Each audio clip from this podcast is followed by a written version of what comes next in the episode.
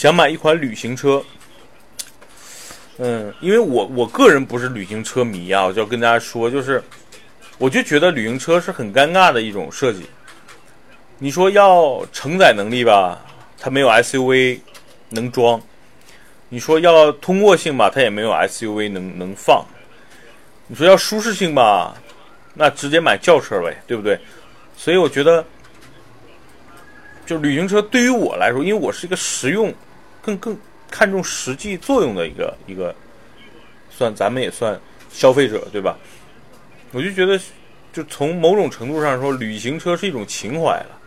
真正喜欢旅行车的人，真的是为了情怀去买单的，因为本身旅行车卖的就贵，配置低，车型少。但是有人觉得，哎，这个瓦罐漂亮好看。哎呀，啊，每个人审美不一样，对吧？有人觉得韩红不好看，但是 我们有人就觉得韩红美的美若天仙。所以你们懂的，就是旅行车给我感觉它是一个一个阶段的产物，就是在没有 SUV 之前，旅行车是。是一个过渡性的产品。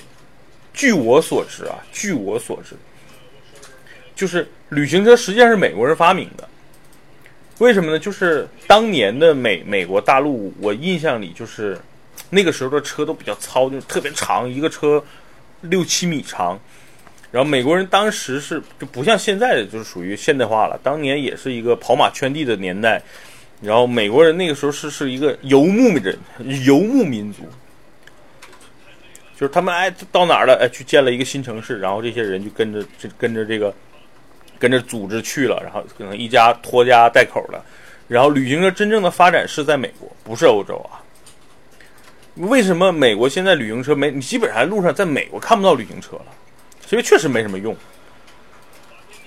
你要是真的载物，美国有皮卡，然后你真的这个要要越野要穿越，你有那么大全尺寸的 SUV。对吧？然后你日常开有 SUV 有轿车，旅行车它是一个特别尴尬的一种，所以在美国基本上见不到旅行车。为什么欧洲有旅行车啊？就是我个人感觉啊，就是欧洲的品牌多嘛，而且这些品牌都会做营销，对不对？大众啊，斯柯达、奥迪啊，说的都是一家，这家很会赚钱嘛。他发现，哎，这个市场上没有旅行车，那我们试一试吧。然后把旅行车做出来了，对吧？这个存在就合理嘛。他就卖的贵一点，然后大家哎多花点钱买个旅行车，然后他开始营销你的情怀，说我操，买旅行车是一种情怀，是一种自由，是一种奔放，是一种啊放荡。所以，其实旅行车对于我来说就完全没用。但是国内呢，就是很多人就非要买。我推荐几个啊，就是我个人觉得还性价比还算可以的。其实旅行车里边相对来说保值，然后认可度比较高的有几个车型啊，咱排名不分先后，这个不是第一第二的感觉，就是我脑子想什么说什么了。我个人觉得旅行车里边有一个车，就是大众的那个迈腾旅行版，是叫蔚揽是吧？蔚揽还是蔚领？蔚揽。